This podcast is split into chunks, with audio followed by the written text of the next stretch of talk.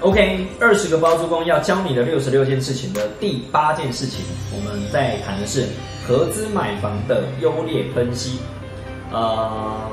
在买卖房子投资这件事情呢，其实有一个小小的盲点，就是可能我们要拿出所谓的头期款再加装潢款这件事情，对，呃，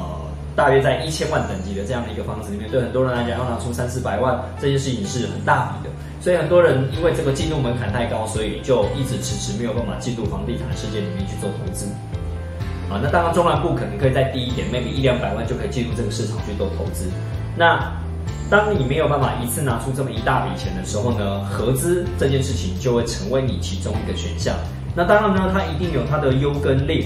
那优呢，你一定要记得这个优势有一个很重大的重点，我们一定要提醒大家。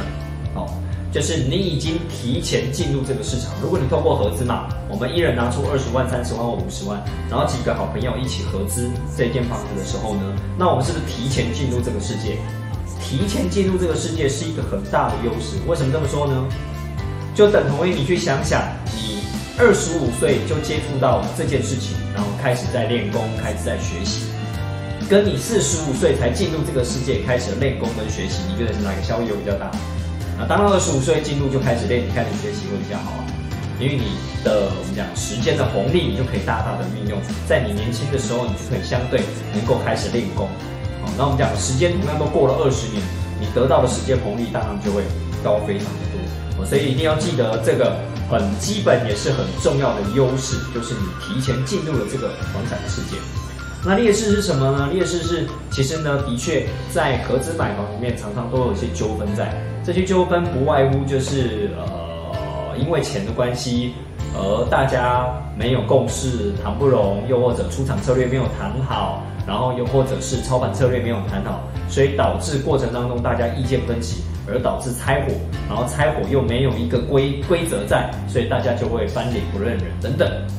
的这样的风险。哦，那也包含就是在这过程当中呢，呃，你有可能几个好朋友，我们会把。因为贷款只会由一个人出面去做登记跟贷款啊，所以呢，我们就会把这间房子登记在某个人名下。那这个人呢，当然他品性良好的情况下都没有问题。但如果他突然做了一些什么，嗯，灰色地带的事情，又或者做了一些呃，就是违反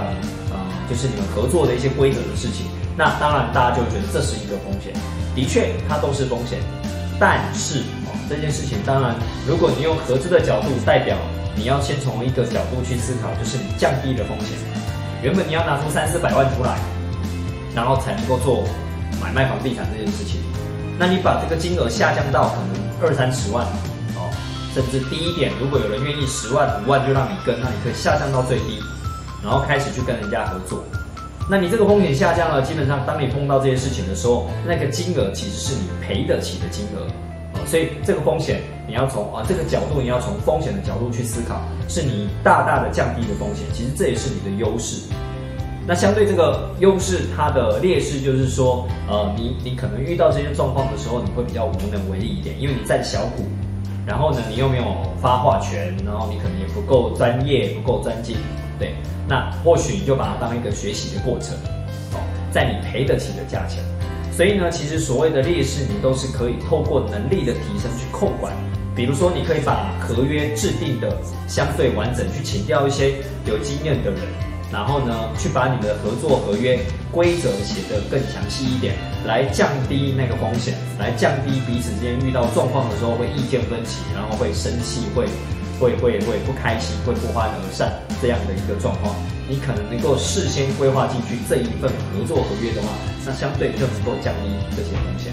所以制定游戏规则的能力也是一个非常重要的能力，在合资合购的世界里面可以提供给大家。哦，所以在呃我们讲说合资买房的优劣分析，先简单分享到这边，让大家有一个初步的概念，你可以往这个方向前进。那再细一点的，未来在我们进阶的课程，其实都可以欢迎大家一起来做学习。哦，包括你的包租公养成班。你都可以一起来做学习。那我们这一集就先讲到这边，谢谢大家。